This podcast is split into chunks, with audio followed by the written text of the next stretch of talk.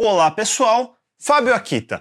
Hoje o vídeo vai ser bem leve comparado com o normal do canal. Faz algumas semanas que eu ando fazendo upgrades técnicos no meu PC de edição e no meu setup em geral e eu acho que eu posso fazer algumas tangentes aproveitando o assunto. Tava querendo soltar logo esse material porque eu ando brincando com isso desde antes do Natal de 2020 e se nada der errado, deve coincidir com o canal atingir a marca dos 200 mil assinantes. Acho que não tá ruim para pouco mais de dois anos de canal. O primeiro vídeo que eu soltei em 2021 foi meio que um resumão dos conteúdos mais recentes do canal e eu acho que esse vale ser um resumão dos conteúdos de bastidores do canal. E claro, o começo vai ser um mini rant, mas se quiser pular só para a parte dos upgrades, você pode ir para esse tempo aqui embaixo ou usar os bookmarks na descrição do vídeo.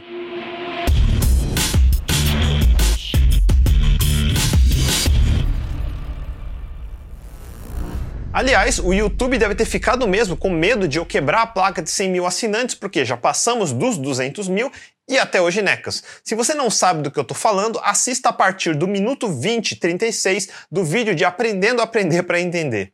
Tanto para quem é novo no canal ou quem já acompanha faz tempo, acho que vale a pena eu repetir o objetivo desse canal. Vai ser um mini rant, mas já já eu volto a falar do meu PC. Vamos lá. Eu não vendo cursos, eu não vendo coaching, eu não vendo nada aqui. E eu venho sistematicamente recusando todas as ofertas de patrocínio de cursos e produtos que já me mandaram. E eu já vou explicar por quê. O canal é feito para ser meio que um backup do meu cérebro. Eu expliquei isso num dos primeiros vídeos do canal, o Diário de Henry Jones. Eu não estou aqui para defender marcas, evangelizar ferramentas ou qualquer coisa assim. O canal foi originalmente projetado para ter um único espectador, que seria eu mesmo. E se no caminho for útil para mais uma pessoa que seja, ele já serviu seu propósito.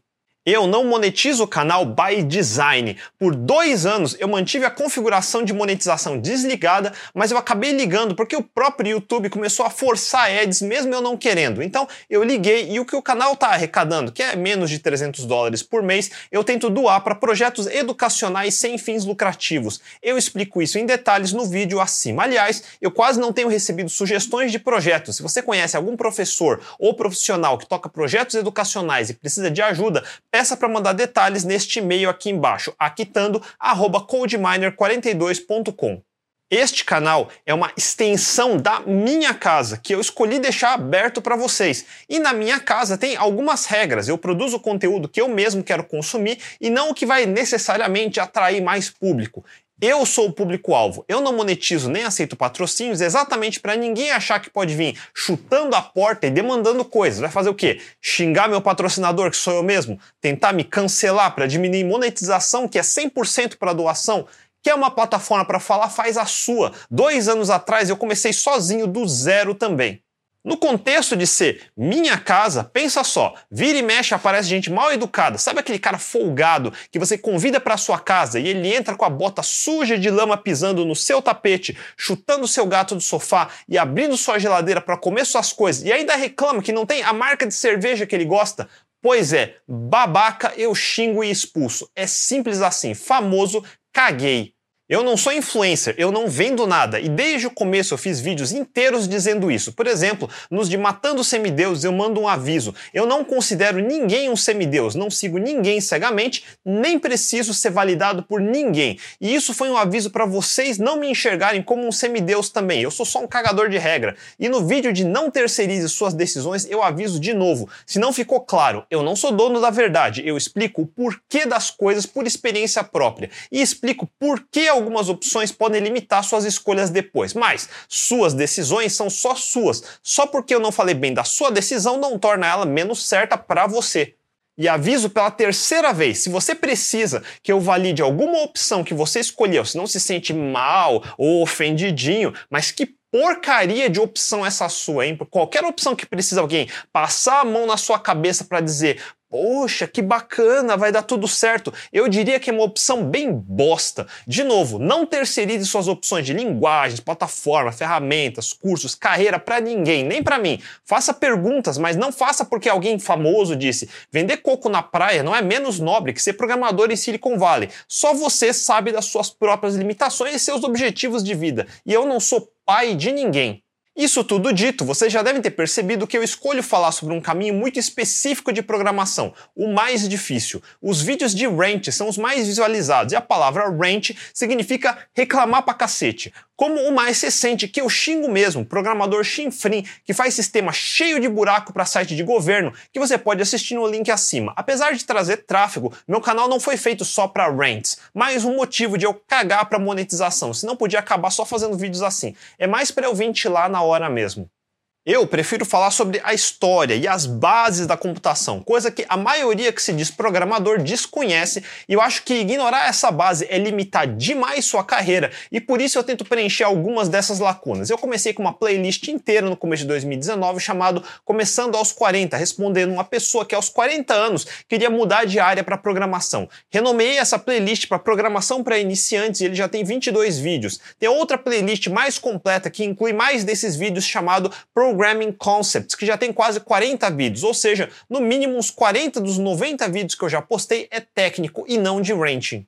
E tem outra playlist que já tem mais de 30 vídeos, que é a Career, onde eu falo sobre faculdade, mercado de TI, agilidade, muitos outros conceitos não técnicos que eu não sabia quando eu estava para entrar na faculdade no meio dos anos 90. E por que eu fiz esses vídeos? Para responder de uma vez só para todo mundo que fica me mandando as mesmas perguntas sobre que curso eu deveria fazer, ou que faculdades eu deveria fazer, ou quais áreas de TI vale a pena e tudo mais. Repetindo, eu não sei o que é melhor para você, ninguém sabe. Não pergunte, pesquise.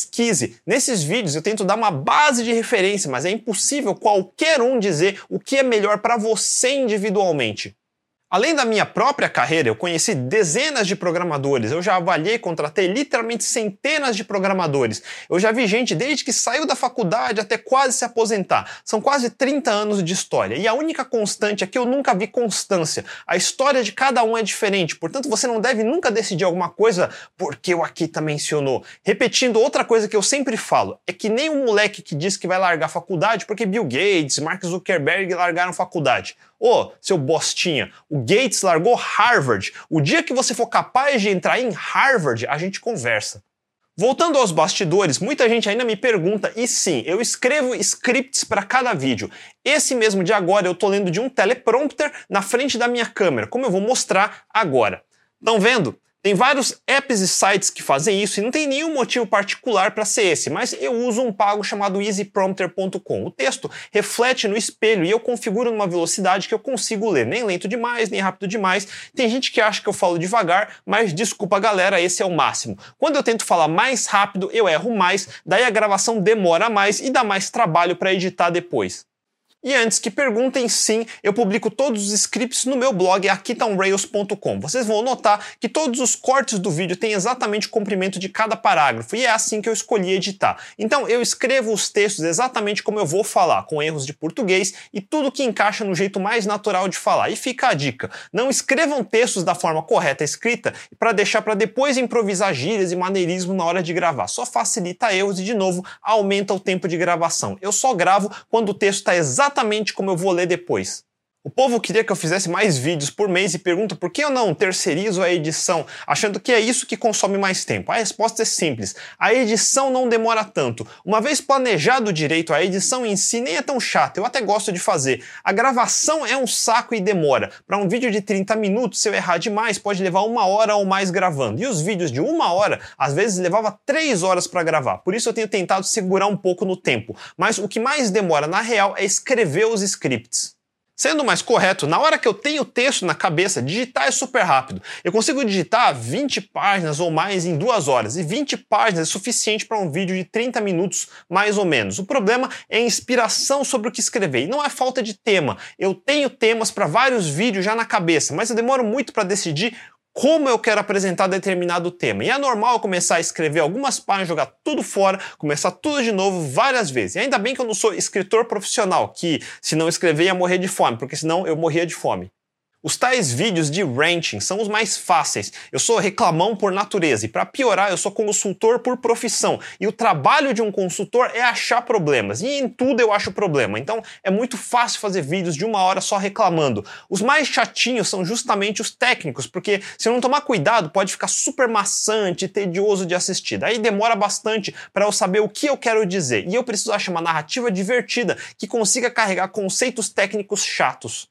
No começo do canal eu estava ainda em dúvida no formato. Tinha ouvido falar aqueles mitos que o certo era fazer vídeos curtos e frequentes. E no começo eu cheguei a fazer dois vídeos de 15 minutos por semana, mas eu achei horroroso esse formato. Apesar de me esforçar para falar pouco, 15 minutos é muito pouco para explicar alguma coisa mais complicada. Você acaba tendo que assumir que quem está assistindo já tem uma base de conhecimento, mas eu gosto de pelo menos deixar dicas para os iniciantes conseguirem parar para pesquisar no meio.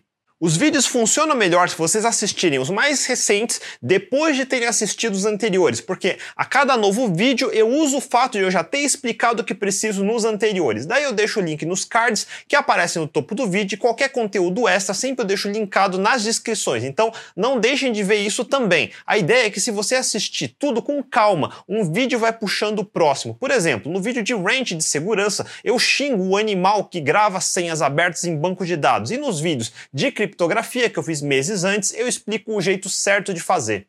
Também por isso, se você é programador mais experiente, deve estar notando que ainda faltam vídeos sobre algoritmos, arquiteturas distribuídas, design patterns, otimização de sistemas, redes, mas isso porque eu ainda não cheguei lá, eu vou chegar. Então, o desafio dos vídeos tem sido eu falar assuntos que são para iniciantes, com twists que mesmo alguns mais experientes talvez não saibam, como a história por trás de cada coisa ou algo mais geek. Por isso eu escolhi falar de introdução a computadores, que é um tema chatinho para quem já sabe, usando videogames que é divertido para qualquer um. E sim, vocês também já devem ter notado que eu procuro falar muitos termos em inglês em vez de tentar traduzir tudo para português. Lá no começo do canal eu fiz um vídeo inteiro falando disso, mas sim, é totalmente possível ter uma carreira em programação sem nem saber essa fundação que eu tanto falo e sem nem saber inglês também. Dentre as várias histórias de pessoas que eu conheci, estavam casos assim, mas de novo, vai ser mais limitado e com menos oportunidades. Se você é novo e tem a opção de escolher, por que vai escolher o caminho mais fácil e, portanto, mais restrito. Mas você é livre para fazer diferente e não sou eu que vou julgar. Afinal, não sou eu que pago suas contas. Só nunca diga que ninguém avisou. Do lado técnico, depois de escrever os scripts, revisar, editar, cortar e rearranjar, chega a hora de gravar. Nos primeiros vídeos eu ainda não tinha uma câmera, câmera. Por acaso, numa das minhas viagens eu tinha comprado uma DJI Osmo, que é uma câmera estabilizadora. A única razão de eu ter usado ela é porque ela consegue ficar parada de pé. Daí eu colocava na frente do meu monitor e conseguia ir lendo atrás dela. E era um saco, porque mesmo a estrutura da câmera sendo fina, ela ainda cobria parte das palavras. Quando eu vi que ia mesmo continuar gravando, eu comprei uma câmera de verdade com tripé e teleprompter, tudo no Mercado Livre mesmo. A câmera foi uma Canon EOS Rebel T7i e o teleprompter não tem marca, é um desses genéricos. Inclusive, o primeiro eu esbarrei, derrubei e quebrei o espelho. Devia ser 7 anos de azar, mas não foi. Por acaso, os últimos dois anos, para mim, foram os mais sossegados que eu já tive. Já os três anos antes de começar o canal foram um inferno na Terra, mas isso é história para outro dia. Essa Canon T7i era Full HD, resolução de 1080p, que é mais que suficiente para vídeos no meu formato. Muitos iniciantes não consideram que vídeo ocupa muito espaço. O último vídeo antes desse, a pasta de materiais bruto, tem 12 GB. Todos os vídeos que eu gravei somam mais de 2 terabytes, então uma coisa que eu vim investindo com o tempo foi em discos maiores e rápidos. No meu PC hoje, eu deixo os materiais para edição num Samsung SSD 860 QVO 4 terabytes. Sim, um SSD de 4 terabytes deve durar mais um ano até eu ter que começar a usar outro drive. Se o HD for muito lento, na hora de editar vai ser lento. Eu tenho um HD mecânico normal Seagate, onde eu coloco coisas que não dependem tanto de velocidade, como minha pasta de jogos do Steam. Esse HD mecânico tem velocidade máxima de leitura e escrita sequencial de uns 160 megabytes por segundo. Não é ruim, mas eu prefiro mais veloz. O SSD 860 QVO chega a mais de 500 megabytes por segundo de velocidade sequencial. Para quem não sabe, SSDs mais baratos se ligam via a interface SATA 3 na placa-mãe. Essa interface serial tem velocidade teórica máxima de 6 gigabits por segundo, que é mais ou menos 600 megabytes por segundo. Cada geração de SATA dobra a anterior e permanece compatível. O SATA original era de 1.5 gigabits por segundo, o SATA 2 era 3 gigabits, o SATA 3 é 6 gigabits. Então o meu 860 QVO a mais de 500 megabytes por segundo está perto do limite da interface SATA 3 e é mais que suficiente para edição de vídeo. De curiosidade, recentemente adicionei um drive novo de boot onde deixo o Windows 10 e os programas instalados. Daí já é um passo acima de SSD SATA para SSD PCI Express ou mais conhecido como NVMe para slots M2. SATA é uma interface antiga, feita para HDs mecânicos, disquetes, CD-ROMs. NVMe é uma interface pensada para SSDs, Solid State Drives, ou seja, sem partes mecânicas móveis, e ele se conecta a lanes de PCI Express. Outra tangente, para quem não sabe, PCI Express é um barramento de comunicação onde você conecta dispositivos de entrada e saída, como SSDs ou USB ou placas de vídeo e muito mais. Dependendo da geração e da placa-mãe, ele vem normalmente configurado com até 16 lanes ou pistas. Pense em PCI Express como uma rodovia com várias pistas e os dispositivos podem escolher trafegar em uma ou mais pistas dependendo do tamanho da carga. PCIe é o sucessor de SATA, e assim como SATA também teve gerações, generations ou gens. O PCI Gen 2, que foi anterior, suporta lanes de até 500 megabytes por segundo, um pouco menos que o SATA 3 que eu falei. Mas a geração atual, que é PCIe Gen 3, que suporta lanes de até 1 GB por segundo por lane. No caso do meu NVMe Samsung 970 EVO Plus, eu chego a velocidades sequenciais de leitura e escrita de mais de 3 GB por segundo, ou seja, ele deve estar usando até três pistas dessa rodovia. Isso é mais de seis vezes mais rápido que o SSD 860 QVO que eu falei antes. E falando em pistas, quem mais usa lanes de PCIe hoje em dia são as placas de vídeo. Normalmente usam 8 lanes, o que daria uma velocidade máxima teórica de 8 GB por segundo. Desde 2018, eu estava usando uma placa NVIDIA GTX 1070i de 11 GB de VRAM, que é bastante até para hoje em dia. E ele tranquilamente rodava qualquer jogo pesado AAA, nível Red Dead Redemption 2 em Full HD com mais de 60 frames por segundo e muitos acima de 100, mas acima de 1080 1080p, que é Full HD, ele já sofria um pouco mais. Além de jogos, o Adobe Premiere Pro, que eu uso para editar meus vídeos, tem certo suporte a GPUs e conseguia fazer renderizações de vídeo quase um para um, ou seja, para cada um minuto de vídeo ele gastava um minuto renderizando, o que é até razoável. Mas no final do ano passado eu comecei a olhar os videogames de nova geração, PS5, Xbox Series X, e eu achava que não ia ficar com vontade, então não reservei na pré-venda. Mas aí quando saiu, eu passei vontade. Então resolvi aproveitar essa vontade para fazer upgrades no meu PC para ficar melhor que um Xbox Series X e para isso passei algumas semanas procurando uma placa Nvidia RTX 3080. Mas não são só os videogames que andam em falta. A nova geração 3000 das placas RTX da Nvidia também estão com dificuldade de atender a demanda, parte porque a demanda realmente está alta e parte porque as quarentenas prejudicaram as cadeias de suprimento e produção das fábricas pelo mundo. Para ter uma ideia, no Mercado Livre mesmo eu cheguei a encomendar com uns quatro vendedores diferentes e todos cancelavam o pedido depois de pago. Ainda bem que o Mercado Livre, no geral, lida bem com estorno, mas finalmente, no final de dezembro, achei alguém com preço razoável vendendo uma Game Ward RTX 3080, sendo a Game Ward uma das marcas que vende RTX mais bufados. Deem uma olhada. Primeiro, vamos desparafusar e tirar a antiga GTX 1070 Ti de guerra que renderizou quase todos os vídeos desse canal. E agora vamos colocar o monstrão no lugar dela. Vocês podem ver que só de tamanho ela é absurda e vem com um suporte transparente que é para ajudar a aguentar o peso, mas eu não vou precisar colocar por enquanto. E para alimentar ela precisa de três cabos PCI EX, cada uma acho que carregando até 100 watts para um total de absurdos 300 watts que essa placa sozinha pode consumir em momentos de pico.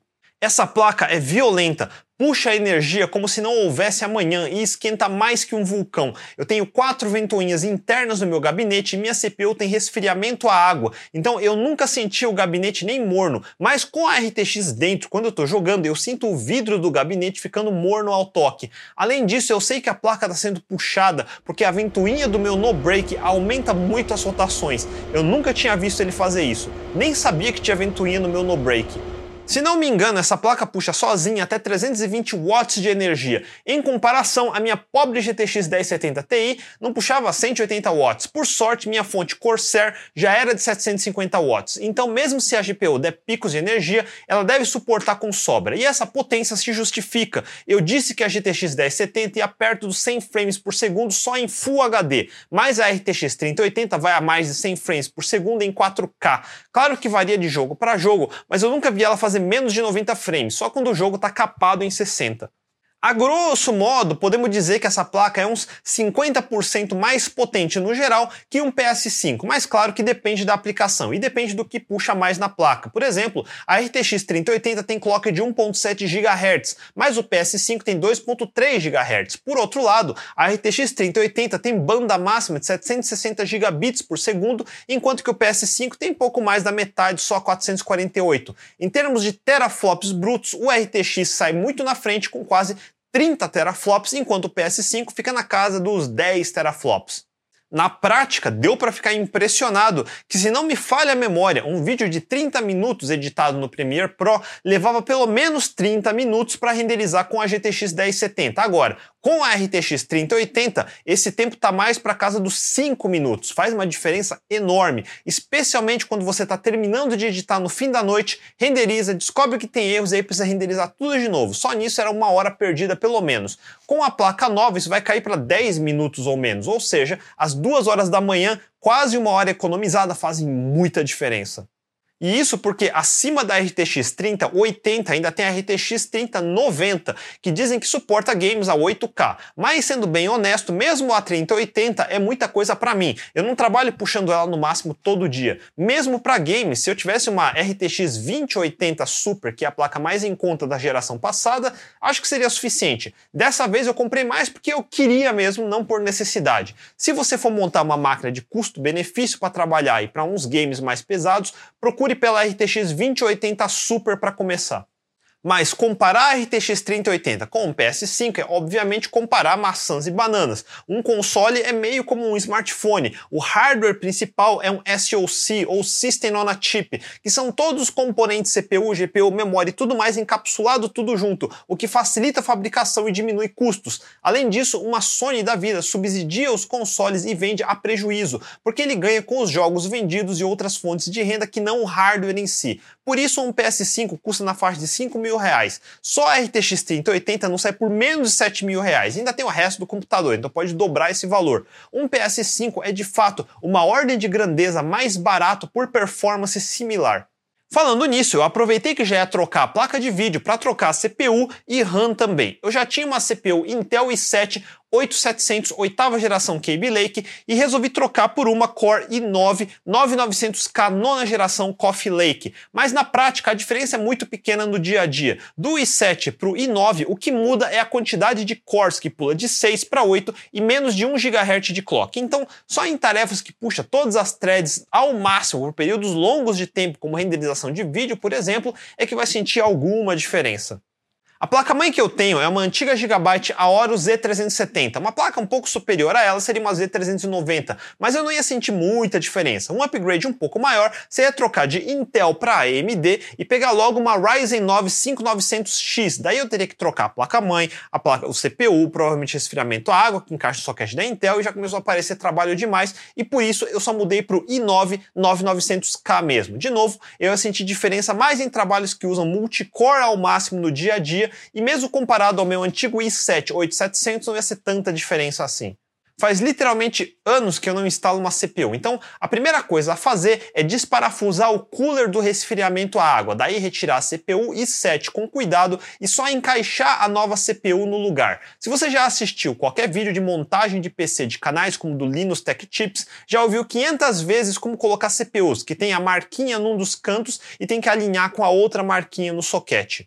E como vocês devem ter percebido, é a primeira vez que eu gravo assim e eu devia ter mudado a posição ou ter tirado a placa gráfica da frente. Sorry pelo erro de amador, porque não dá para ver direito, mas tudo bem, meu canal não é de review de hardware, então não tem uma câmera pendurada no teto. Enfim, depois de prender a CPU, é hora de aplicar pasta térmica e, obviamente, eu preferi escolher uma das mais famosas, a Thermal Grizzly. Ela é meio carinha, mais de 200 reais, mas é o tipo de coisa que você não quer economizar. Depois é só colocar de volta o cooler e parafusar e voa lá, tudo instalado.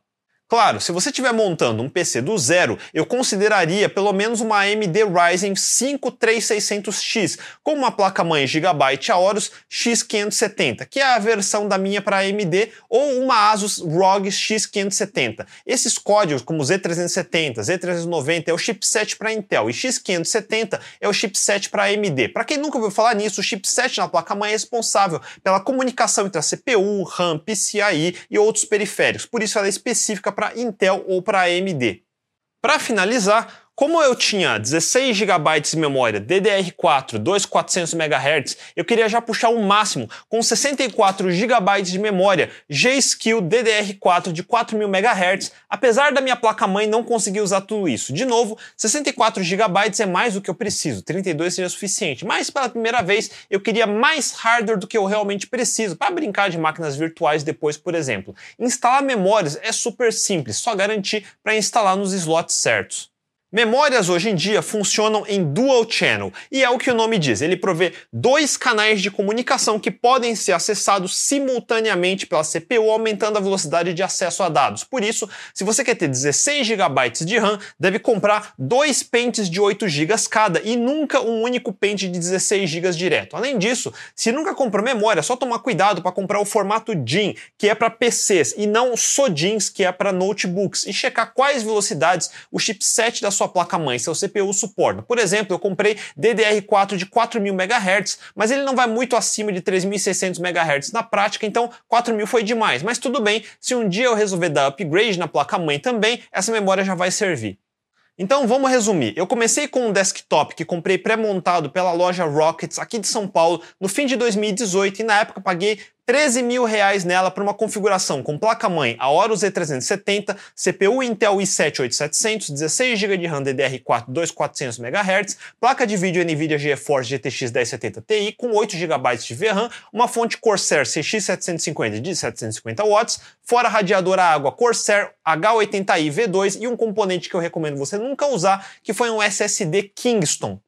Outra tangente, SSDs não são todos iguais. Se você vê um SSD muito barato de marcas como Kingston, Crucial, até alguns SanDisk, preste atenção se elas não são DRAM-less. SSDs sem DRAM, que são módulos de memória no SSDs, eles não sustentam velocidades altas de leitura e escrita. DRAM funciona como um cache, um buffer entre a CPU e o SSD em si. Pelo menos no meu modelo, cache fez uma diferença brutal. No uso normal de Windows, abrindo e fechando aplicativos, eu podia jurar que senti o computador literalmente pausando umas horas. Parecia que travava e voltava. O que resolveu foi quando joguei fora esse Kingston porcaria e coloquei um SSD Samsung Ivo, que é uma das melhores marcas. Agora, o upgrade foi caro. A CPU i9 9900K sozinha foi mais de 3 mil reais. 64 GB em dois pens de 32 GB G-Skill Trident RGB custou 4 mil reais. E como eu disse antes, a GameWard RTX 3080 de 10 GB de VRAM custou 7 mil reais. Então, no geral, foi um upgrade de mais de 14 mil reais, que é mais do que custou meu PC original. Se eu fosse trocar por AMD, o CPU em si é comparável em preço com a Ryzen 9 e o i9 por pouco mais de 3 mil reais. Mas a placa-mãe Aorus X570 Extreme sozinha custaria de 6 a 10 mil reais. Então eu vou deixar esse upgrade para outro dia, mas se eu fosse comprar um PC novo nessas configurações, seria fácil, na faixa de uns 30 mil mil reais. Antes que alguém comece com a pergunta de qual a máquina mínima para editar vídeos ou mesmo para programar, vamos colocar um contexto aqui. Eu tenho mais de 40 anos, eu estou comprando uma máquina desse tamanho para mim só agora. Quando eu tinha 20 anos, mesmo 30, eu não tinha nada perto disso. Quando eu comecei o canal mais de dois anos atrás, eu editei os primeiros vídeos no meu notebook, que era um Dell Inspiron 5570 com Core i7 oitava geração, 8 GB de RAM, que eu dei upgrade para 16, e acho que a GPU era uma Radeon 530 com meros 4 4 GB de VRAM. Na época eu acho que eu paguei entre 3.500 a 4 mil reais nela.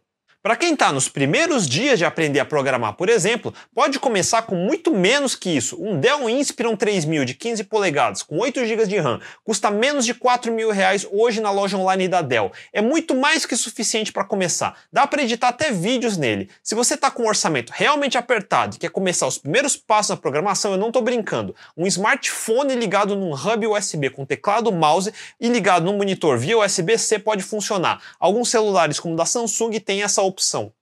Além disso, você pode comprar um Raspberry Pi 4 que custa só 75 dólares, mais ou menos 400 reais. Vai ser lento? Claro que vai. Vai te impedir de aprender de jeito nenhum. Eu aprendi a programar num PC dos anos 80 de 33 MHz, 1 megabyte de RAM e 20 megas de HD, e eu estou falando mega e não gigas. Se você não consegue programar num computador fraco, por que você acha que um computador mais rápido vai fazer qualquer diferença na sua vida?